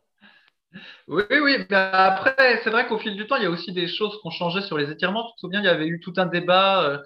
Euh, est-ce qu'il faut faire des étirements euh, passifs, actifs, euh, dynamiques? À quel moment pendant la séance? Avant, après? Ne pas en faire du tout? Bon. Et au final, il me semble qu'après moult débats, on est revenu à peu près au niveau de ce qu'on disait dans les années 80. Mais peut-être que tu vas en reparler. Non, non, mais bien, bien sûr, tout à fait. En fait, on en est revenu aux, bases en fait fondamentales qui sont bah il faut faire si on a besoin et si on n'a pas besoin on fait pas c'est toujours pareil c'est euh, si on prend Jean-Claude Van Damme et puis qu'on lui dit ouais t'as pas besoin de t'étirer mais sauf qu'il doit faire le grand écart bah évidemment qu'il doit s'étirer parce qu'il doit faire le grand écart pour ses films il doit faire des coups de pied sautés retournés euh, il doit faire rêver Fabrice donc il doit faire euh, des étirements maintenant si je sais pas on est déjà bien souple tout va bien toute la journée on bouge on a une vie différente de la majorité bah ouais peut-être qu'on est déjà souple entre 10 mecs, on est déjà bien mobile et ouais, il y a peut-être pas intérêt d'en rajouter. Moi, je pars toujours de ça, c'est est-ce qu'on a besoin, est-ce qu'on n'a pas besoin? Il y a tellement de choses à faire. Et c'est ça, euh, un truc peut-être que beaucoup comprennent pas. Ils se disent putain, il faut faire les étirements, faut faire ci, il faut faire les massages, il faut faire la mobilité, il faut s'entraîner, il faut faire du cardio, tout ça. Il faut voir ce dont on a besoin par rapport à ses objectifs. donc, ça part, comme je dis, de quels sont nos objectifs. C'est la question à laquelle il faut répondre en priorité. Et après, bah voilà, on s'étire. Mais c'est vrai que tous ces débats sur les étirements, pour moi, n'ont pas lieu d'être, ils n'ont jamais eu lieu d'être. C'est que euh, si tu as besoin de t'étirer pour pouvoir bien faire un mouvement, eh ben, mieux vaut t'étirer, quitte à ce que tu sois un peu moins fort, mais bon, tu seras plus fort que si tu peux pas faire le mouvement. Et à l'inverse, si tu es déjà bien souple et que ça va, euh, nickel, ça te tire nulle part, bah vas-y, pas besoin de t'étirer euh, peut-être. Après, nous, on est plutôt partisans de se mobiliser un peu tous les jours, euh, parce que ça peut faire que du bien et euh, que en plus comme on n'a pas été gymnaste durant notre enfance et ben euh, on peut pas dire qu'on soit super souple donc surtout pour moi donc ça peut pas faire de mal et ça fait même plutôt du bien c'est pour ça que tous les matins je fais mon petit circuit de mobilité que j'avais montré attention instant marketing pour Fabrice sur méthodesp.rudicoya.com pour les pratiquants vraiment motivés de tout comprendre voilà. Oui, pour rebondir ce que tu disais sur les objectifs, le problème c'est que quand tu as l'objectif d'être en bonne santé et que bah, tu es euh, sédentaire assis toute la journée, il faut en fait faire un petit peu de cardio, euh, faire euh, un petit peu de muscu, pas forcément avec barre haltère, mais au moins euh, du renforcement musculaire, un petit peu d'étirement, un petit peu de mobilisation articulaire, etc. Toute la liste dont on parle tout le temps. Parce qu'en fait, si l'objectif est en bonne santé, il faut au moins faire tout ça pour compenser autant que faire se peut le fait d'être assis toute la journée. Donc, du coup, c'est bien beau d'avoir un objectif, je sais pas moi, différent, genre être le plus fort. Mais comme de toute façon, il y a toujours l'objectif sous-jacent qui est être en bonne santé, et bon, au final, tout ce que, toute la liste que tu as dit, ben, on est quand même obligé de le faire dès lors qu'on est, euh, qu'on passe l'essentiel du temps assis toute la journée. Puis comme c'est le cas de la plupart des gens, euh, ben, on est obligé de faire tout ça. Ah, bien sûr, à, la fin, la conclusion elle est simple, c'est on ferait mieux de s'étirer. Hein. Alors, qu'est-ce que tu nous as sélectionné comme euh, question, Rudy? Et oui, après ces longues introductions, euh, heureusement, on répond à des questions qui sont posées sur les forums Superphysique, donc www.superphysique.org. Et je voulais répondre à une question de Tux, que je connais un petit peu, puisqu'il était venu faire un coaching premium Superphysique Gym, et il pose une question que je trouve intéressante. Bonjour à tous, je me pose la question suivante et souhaite avoir vos retours d'expérience. Sur un exercice donné, le RPE est-il selon vous fortement corrélé au tonnage? Par exemple, faire 4 séries de 15 répétitions à 50 kg soit un tonnage de 3 tonnes, 3000 kg, développé décliné avec un RPE de 7 sur 10, euh, donc une difficulté de 7 sur 10, est-il équivalent en RPE à 4 séries de 10 à 75 kg, donc à tonnage égal? Je considère également des temps de récupération équivalents. Je ne m'intéresse ici qu'au RPE et non à la capacité d'hypertrophie qui dépend de plusieurs paramètres. Merci d'avance pour vos retours. Fabrice, est-ce que c'est le tonnage qui détermine la difficulté ressentie? Ben non, je sais pas. Alors je sais pas moi qu'il y a une question piège, mais euh, ben non, moi je vois pas nécessairement de relation entre le tonnage et la difficulté ressentie.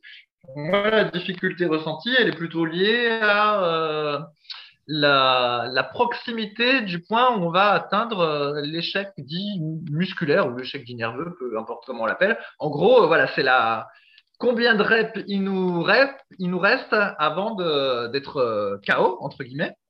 Sachant que c'est souvent plus éloigné qu'on ne le pense dès lors qu'on garde une intention explosive. Et comme je dis toujours, on peut arriver à l'échec euh, à 10 reps parce qu'on a poussé mou, ou euh, ben, on peut faire 12 reps euh, le même jour avec la même charge et tout ça, simplement parce qu'on a été explosif et du coup on n'atteint pas l'échec et on a fait deux reps de plus que poussant mou.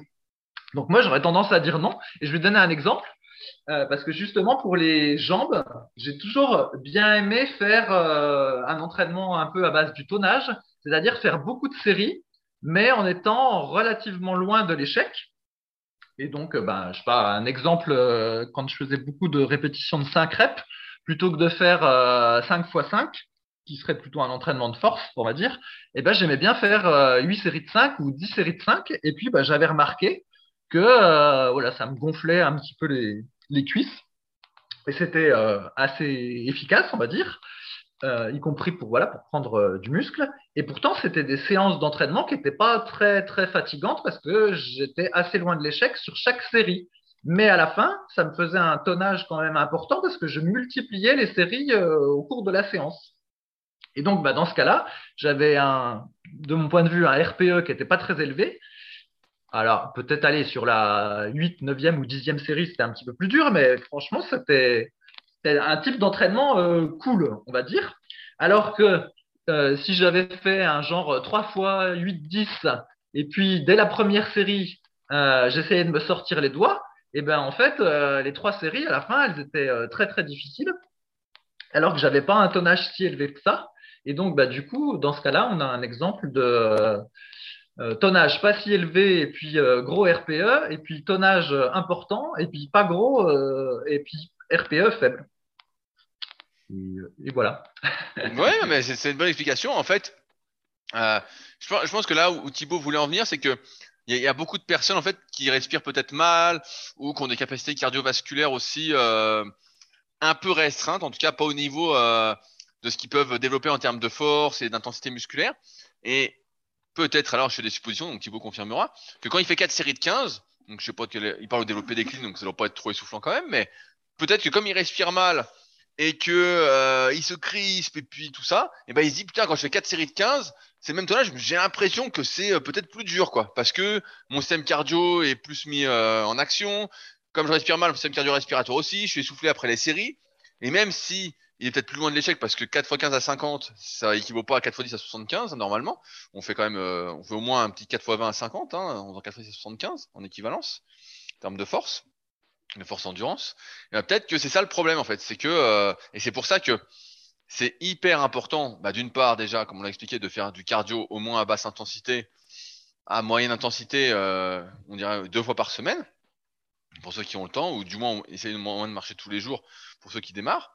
Euh, et d'autre part, de vraiment s'entraîner dans la bonne fourchette de répétition pour prendre du muscle. Parce que Thibaut après dit, euh, je parle pas de l'hypertrophie, mais aussi là comme le but c'est quand même euh, de se transformer physiquement, de prendre du muscle, de s'entraîner selon les bonnes variables et pas partir dans euh, des par exemple si on faisait des, la Fabrice parlait du squat, si on fait que des séries de 20 au squat, bah le point faible ça va rarement être les cuisses, ça va être euh, le bas du dos qui va congestionner, ça peut être euh, la posture parce que c'est dur de garder le mouvement, ça peut être le cœur parce qu'on est tout essoufflé. Euh, et donc les cuisses finalement vont peut-être moins travailler en comparaison des autres systèmes. C'est comme euh, sur un exercice euh, où il y a une compétition de recrutement des différents muscles. Sur un exercice euh, aussi, en fonction de comment on le fait, il y a une compétition de, de participation des différents systèmes qui peuvent intervenir. Donc là, système cardiovasculaire, cardio-respiratoire, musculaire, système nerveux, système énergétique, etc., etc., etc. Euh, il a dit 3, etc. Mais oui, j'ai fait exprès pour te faire plaisir. avec, tout l'argent que tu me donnes, avec tout tes en fait et compagnie là, je, dois être riche. Je devrais être riche depuis le temps, mais j'ai pas vu la couleur, hein, forcément. Monsieur achète de l'huile de jojoba à 10 balles, alors forcément. Je suis pas prêt voir ça. Mais ouais, donc c'est pour ça que c'est hyper important de s'entraîner. Vraiment, je reviens encore une fois en fonction de ses objectifs, parce que, euh, comme on en avait parlé avec les trois facteurs de l'hypertrophie, j'en parle souvent, mais tout part de là, à savoir la tension mécanique, c'est-à-dire les poids qu'on utilise, euh, le temps sous tension durant la série et durant la séance, donc euh, combien de répétitions on fait par série, combien de séries on fait par exercice et combien de séries on fait par muscle, le tout corrélé à la progression, c'est vraiment ça qui va déterminer les gains qu'on fait. Euh, et ensuite, il faut également, je pense, distinguer. Pour nous, le RPE, c'est ce qu'on appelle, on a dérivé un petit peu, c'est ce qui s'appelle le RIR aussi, c'est répétition en réserve, donc je traduis en français, dans le sens où nous, on va dire que c'est un RPE 7 sur 10, si à la dernière série, il nous reste trois répétitions. je prends un exemple, on fait 4 fois 10 à 75. Dernière série, on sent qu'on a trois répétitions de marge, donc on se dit bah, 7 sur 10. Si vous utilisez l'application SP Training, c'est comme ça que vous devez noter euh, votre effort, hein. euh, pour que l'application puisse vous mettre bien les cycles de progression comme il faut. Euh, ah, super euh, placement produit là, Rudy. Contextualisé, tout, tout ça. Euh, on n'a même pas l'impression que c'est un placement produit en plus. Là, voilà, bon marketing. Ah là là. Ah, c'est bon, je pense que je vais faire une conférence. Je pense que je vais faire une conférence. ouais, ouais, là, tu, tu, peux, tu, peux, faire une formation marketing sans. oh là là, en plus, il y a des formations qui ont au moins 2-3 000 balles. C'est ça que je vais, faire. Bon, et donc c'est ça qu'on doit faire, c'est par rapport aux répétitions en réserve et non pas par rapport à la difficulté de l'effort qui peut être, comme je l'ai expliqué, bah, vraiment différente de, euh, de comment des répétitions en réserve. Parce que quand il fait 4 x 15 à 50, là il a pris le tonnage équivalent, bah, c'est sûr qu'il a au moins 5 ou 6 répétitions de marge à la dernière série, euh, si ce n'est pas 10.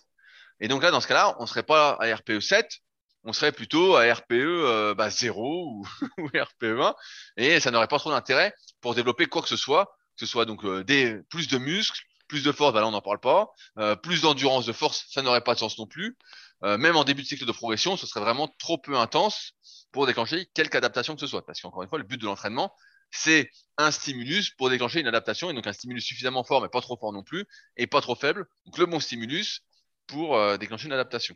Donc c'est pour ça que peut-être c'est là que euh, Thibaut tu confonds le truc, peut-être que certaines personnes confondent, c'est que on parle nous plus de RIR plutôt que de RPE, parce que dans ce cas-là, tu peux avoir un RPE, tu fais de la course à pied, et tu cours jamais, tu es essoufflé comme un bœuf, tu dis ah RPE 10, alors qu'en fait, euh, tu es très très loin de ça. Et surtout qu'on a tendance à, quand on débute, à surestimer euh, la difficulté d'un effort, vraiment à la surestimer.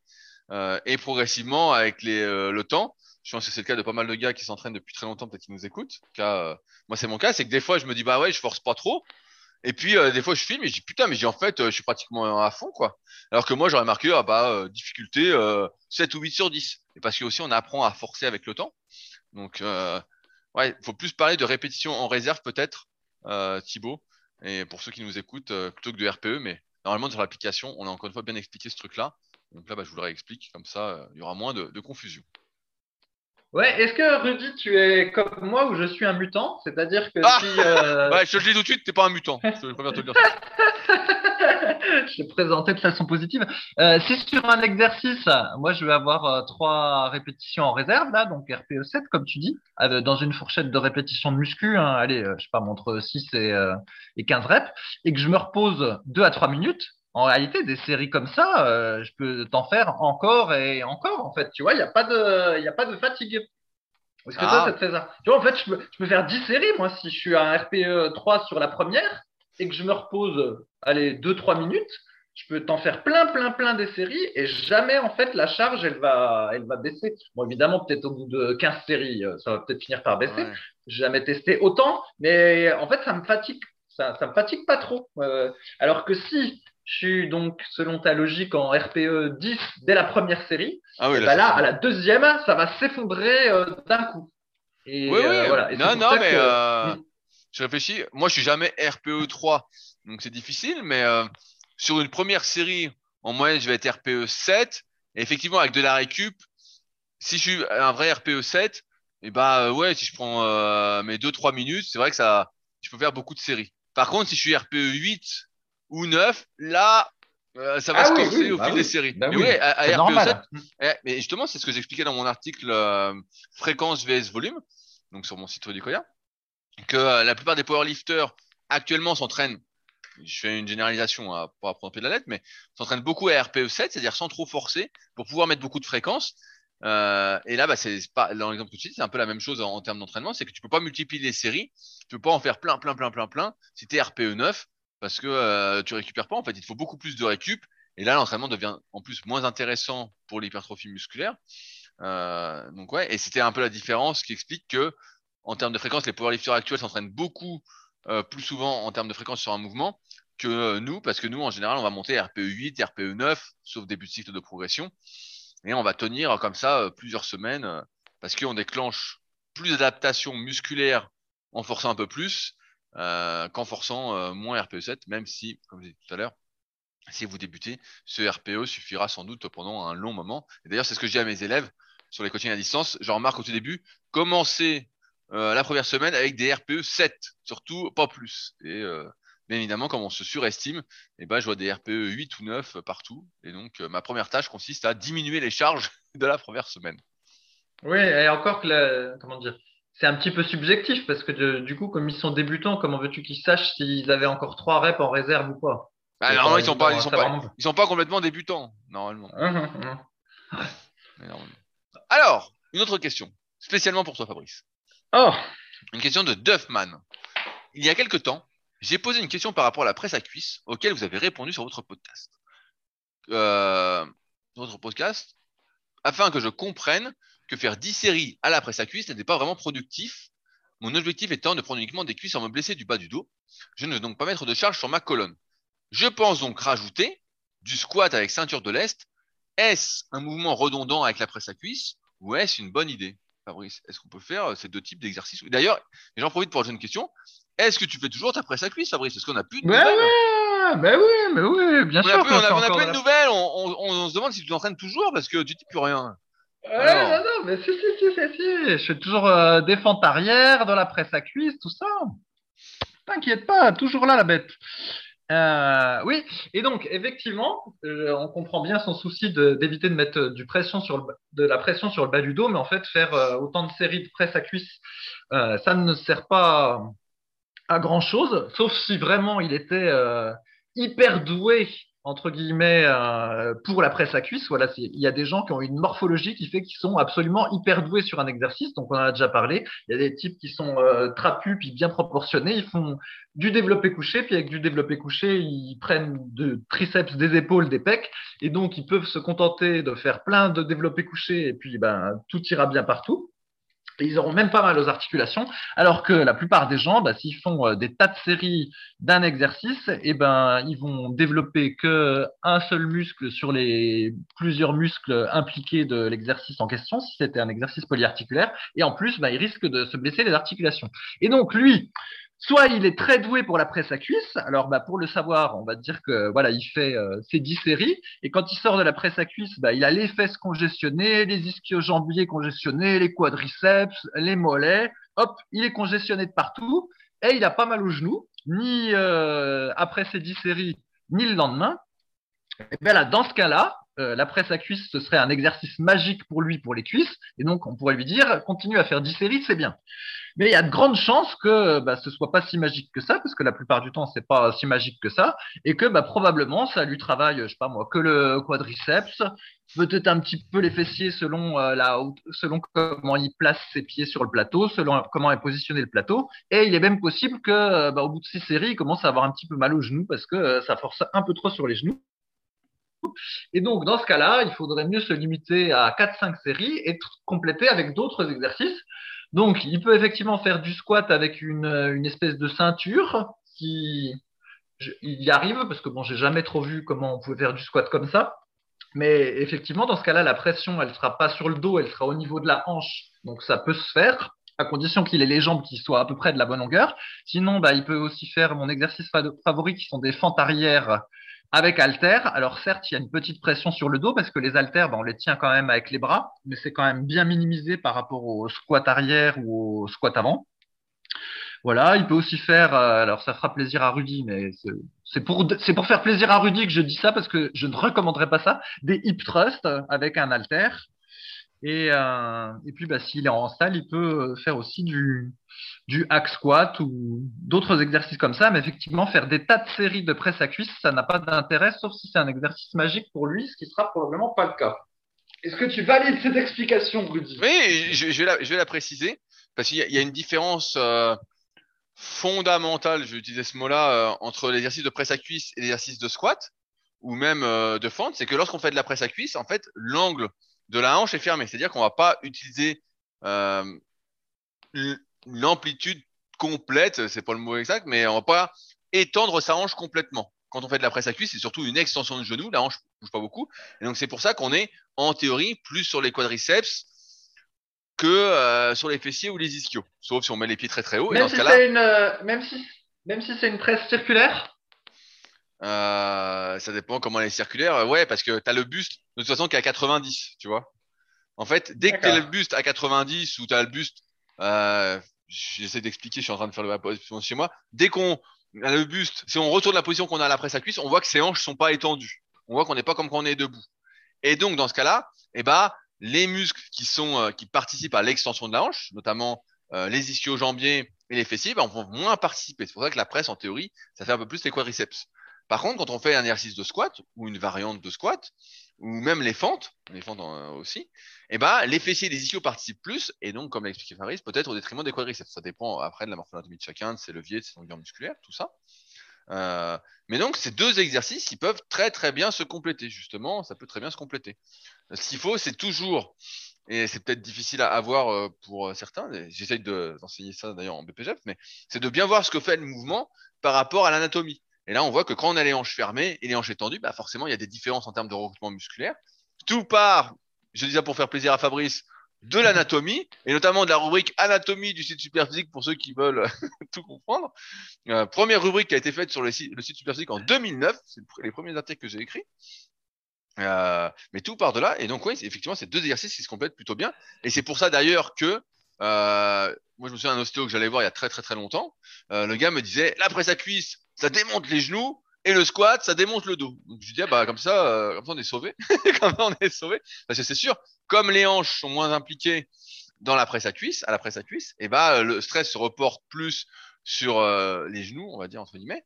Et quand on fait euh, un exercice de squat, et bah là, souvent, c'est le poids qu'il y a sur le dos qui va nous limiter. Et donc, on s'écrase plus le dos, même si la pression, normalement, est mieux répartie sur un ensemble d'articulations euh, plutôt que sur la presse où là c'est vraiment euh, l'articulation du genou qui peut euh, ne pas apprécier l'exercice en fonction de divers paramètres. Mais oui, c'est deux exercices complètes. Après, tu parles du hip thrust, c'est drôle parce que j'ai repris l'exercice ce matin, c'est un moment que j'en avais pas fait, et je me suis dit tiens, je vais refaire un peu de hip thrust. Et euh, je me suis rappelé qu'il fallait bien se lever entre les séries parce que si tu restes assis entre les séries parce que tu as la flemme d'enlever la barre, de la faire rouler, tout ça, et eh bah tu as le cul qui décongestionne pas et donc c'est horrible. Et donc, euh, à la troisième série, je me suis levé parce que je me dis, bon, j'en ai marre que ça congestionne comme ça. Et donc, on verra demain si j'ai des courbatures aux fesses, Fabrice, si euh, je peux, euh, comme toi, ne plus commander mes pantalons à distance et que je sois obligé d'essayer ou pas, quoi. ouais, ouais. Mais moi, mon, mon, entraînement favori du moment, là, depuis que j'ai cette presse à cuisse, c'est de faire des fentes arrière, justement pour réchauffer un petit peu le genou et préfatiguer le quadriceps. Et après, je passe à la presse. Et euh, bah, ensuite, je peux éventuellement rajouter des mouvements de squat sauté ou de squat euh, avec halter. Le magic squat Ouais, ouais. Mais bon, là, c'est un petit peu plus compliqué parce que la terrasse est toute mouillée avec la pluie. Donc, euh, le magic squat, ça me ferait me péter la gueule. Mais donc, oui. saute pas dans le salon Saute dans le salon Ah oui, non, parce que je veux sauter sur une box et j'ai pas de, j'ai pas de box en fait. Bah, tu mets la, la box dans le salon Oui, mais j'ai pas de box en fait. Je saute sur ma terrasse parce qu'elle est sur deux niveaux, mec. Donc en oh fait, là là, bah, une box, c'est bientôt, bientôt, Noël. Oh là là, il est fou, lui, il veut me faire acheter des trucs. Donc, bref, mais tout ça pour dire que euh, voilà, les fentes, spécialement les fentes arrière et la presse à cuisse, ça se combine euh, vraiment très bien. Et d'ailleurs, il y a plusieurs programmes euh, sur le site qui ont été, euh, je sais pas si c'est, euh, moi j'ai plus en tête le nom, le nom de tes potes, mais où dans la même séance ils font des, des fentes et de la presse. Mais je crois qu'ils les font plutôt à la Smith Machine. À un moment donné, toi, tu conseillais beaucoup les, les fentes à la Smith Machine, Rudy. Bien, bien sûr, tout à fait, parce qu'en fait, on, ça enlève toute l'instabilité que vont procurer entre guillemets les différentes variantes de fentes avec alter ou avec barre libre. Et donc, euh, forcément, tout ce travail on va dire, euh, de gainage, et bah, si t'as pas à y penser, bah, tu peux mieux redistribuer l'influx nerveux vers les cuisses, euh, les fessiers ou les ischios. Et donc, dans ce cas-là, bah, ça a plus d'efficacité d'un point de vue de l'hypertrophie. Mais après, comme certains veulent être fonctionnels et multitâches, bah, dans ce cas-là, mieux vaut faire l'exercice en libre. Ok, et un commentaire sur euh, l'abus de presse à cuisse quand on a une amnésie des fessiers, parce qu'on a passé euh, beaucoup de Ah temps bah, ah assis. bah, ah bah c'est sûr que ça, ça aide pas euh, à recruter les fessiers, hein, à moins de mettre les pieds très très haut, tout ça. Comme euh, t'as pas l'extension de hanche et que celle-ci, en tout cas celle-ci est très très limitée, et bah euh, ça participe moins. Non, dans ce cas-là, faut vraiment. je pense que si en tout cas on passe beaucoup de temps assis, on fait pas d'activité peut-être cardio, les fessiers sont en jeu comme du vélo ou de la course en côte. Fabrice, j'espère que tu fais de la course en côte. Et bah euh, ouais, il faut faire des exercices. C'est toujours pareil, c'est qu'est-ce qu'on a besoin, et qu'est-ce qu'on veut. Donc comme du hip thrust ou des exercices euh, pour solliciter, euh, ou peut-être euh, du soulevé de terre jambes tendues, ou des extensions en banc à lombaire. Tu fais toujours des extensions en banc à lombaire, Fabrice? Ah non, ça j'en fais un petit peu moins parce que ça me, euh, ça, me tire le, fameux tendon là, le tendon du fessier, euh, ça a tendance à me le tirer en fait. Sinon, faut que je sois très partiel. En fait, dès que je Oh. descends trop bas, ça, ça me tire ce tendon. Ouais, c'est, c'est assez frustrant. Donc en gros, soit je fais des, voilà, des lombaires, mais en amplitude très partielle. Euh, puis du coup, bah, ça revient un peu à un exercice, un genre de travail en isométrie en fait, hein, euh, parce que le, le mouvement est en faible amplitude, puis c'est pas fun. Soit je fais en amplitude, on va dire euh, normale, et euh, ben régulièrement le lendemain, après ça me ça me tire euh, le tendon du fessier, ce qui est pas dramatique en soi, mais euh, tu sais quand tu as mon mon vieillage. T'aimes pas quand ça tire le lendemain des séances Bah, de muscu. Avant, t'en avais, rien à foutre, mais maintenant, t'aimes pas. ah bah, à 50 ans passés, c'est normal. Hein. Donc bon. Et euh, ah tiens, est-ce que j'avais déjà raconté que euh, le petit élastique bleu, tu sais que je mets entre les cuisses, j'ai mon exercice finisher. Donc j'appelle ça l'exercice finisher à la fin de la séance cuisse. Et donc à un moment donné, j'avais parlé du cavalier de fer, tu sais où il fallait tenir en isométrie euh, en position squat sumo mais sans sans barre, juste comme ça dans le vide. Tu tiens pendant euh, une minute par exemple, éventuellement avec une veste lestée. Et euh, voilà, voilà, les, les plus euh, sadomaso peuvent répéter l'exercice plusieurs fois de suite, mais comme c'est un finisher et que c'est juste pour s'amuser, le faire une seule fois à la fin de la séance, euh, c'est déjà bien.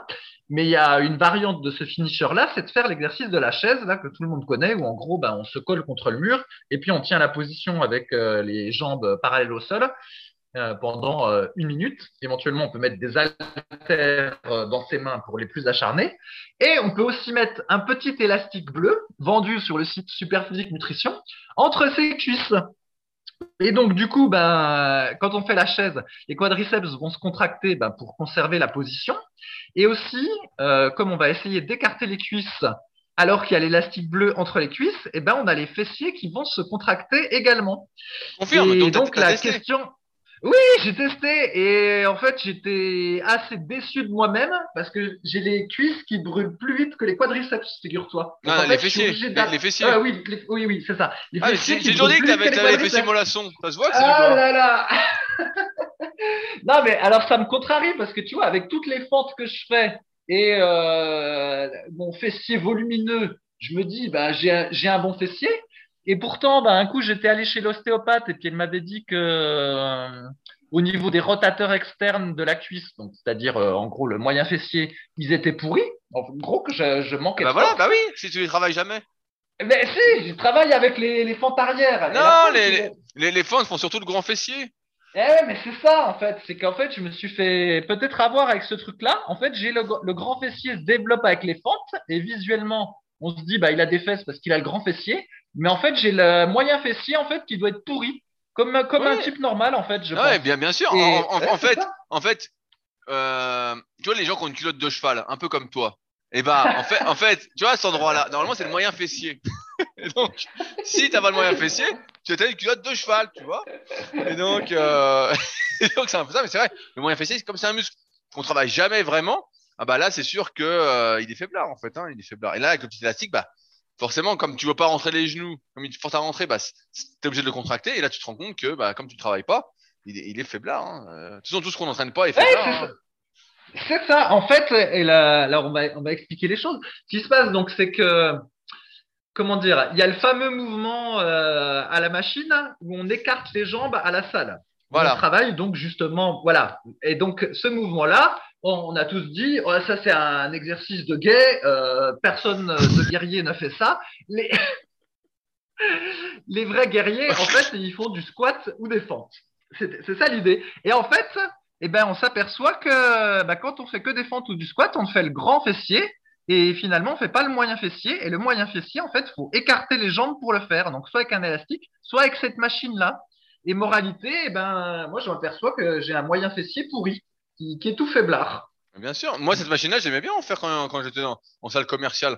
J'en faisais souvent en fin de séance pour les rotateurs externes de hanches. Et- Mais c'est vrai que, ouais, de toute façon, tout ce que tu travailles pas, bah, t'es faiblard. Il y a, y a- pas de.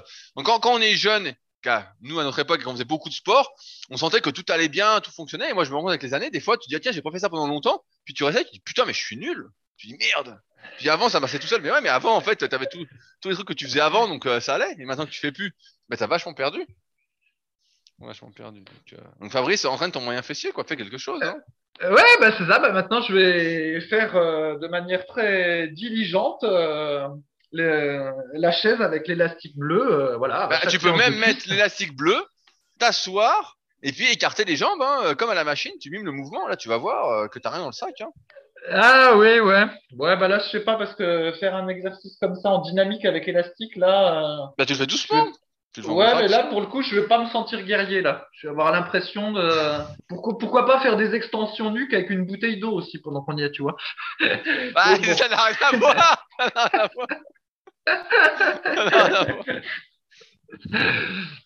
Oh putain. Bon, est-ce qu'on a le temps pour une autre question? Eh non, on est déjà à Oh 1h13, Fabrice. Tu parles beaucoup. Alors, on espère, comme d'habitude, que vous avez passé un agréable moment dans notre compagnie. Si vous avez des questions, n'hésitez pas à utiliser les forums Superphysique sur www.superphysique.org. Si vous souhaitez réagir au podcast, ça se passe directement sous le podcast, donc notamment sur SoundCloud. On compte sur vous, comme je l'ai dit, pour vos commentaires sur Apple Podcast. On veut les 500 d'ici Noël quand même. C'est pas compliqué. Sinon, Fabrice sera obligé de manger du foie gras. Alors, euh, je pense que personne ne veut le voir manger du foie gras et se, s'empoisonner, se tuer, quoi, quand même. Ouais, ah, mais pour, pour Noël, Rudy, tu te feras du faux gras. Tu cherches Ah sur non, Internet. non, c'est de la dope. gras. Non, mais non. C'est euh, si, C'est un un commercial, ça. Non, le mec, mais le mec me, non. me rend pour un jambon, le type. Attends. Il C'est est fou, ça. quoi. La type, hey, si je bouffe pas du foie gras, c'est pas pour bouffer du faux foie gras euh, dégueulasse, là. hein. Attends. Non, alors, allez, je t'explique en une minute. En gros, le concept, c'est simple. C'est qu'il y a des, des, des aliments comme le fromage ou le foie gras ou même la saucisse que, en- dont on peut recréer un petit peu la saveur avec des combinaisons euh, végétales. Et notamment pour le, le, le faux gras, voilà, on appelle ça comme ça pour rigoler, mais on a, il y a le fromage aussi. Et ben, on utilise beaucoup de la crème de noix de cajou comme base. Et puis euh, après, il y a d'autres éléments dans la recette, je l'ai, je l'ai plus en tête. Et puis, bah, tu retrouves un petit peu euh, une saveur euh, a- Ouais. assez proche. Puis pendant qu'on y est, je vais acheter de la fausse viande aussi. Tu vois, euh, exactement. C'est de la fausse viande. Ouais, bah après, la fausse viande, il y en a qui Oh. pourraient dire que c'est le, le seitan, voilà ce qu'on appelle le seitan à base de gluten avec certains épices. Bah, ça, ça se rapproche un petit peu du, du goût de la viande pour ceux qui veulent absolument avoir les, les mêmes goûts, quoi. Enfin, des goûts proches. Ah non, mais là, là, là, pour moi, ça va trop loin. hein. Ça va trop loin. S'il n'y a pas de foie gras, il n'y a pas de foie gras. Je mangerai so- sans doute du saumon, comme d'habitude. Ça fait longtemps que je pas bouffé. Ah, du bon saumon, là, ça me fera plaisir. Mais bon, j'en mange déjà euh, de temps en temps. Donc, euh. Je sais pas encore ce que je vais manger à Noël, Fabrice. Je réfléchis Ouais. chaque année, on se dit, ah tiens, à Noël, on va manger quelque chose de différent. Et là, Ah année, ben, je, tu me dis- sais- je me dis, qu'est-ce que je vais manger? Et en fait, euh, je me dis, bon, bah, il n'y a rien qui me.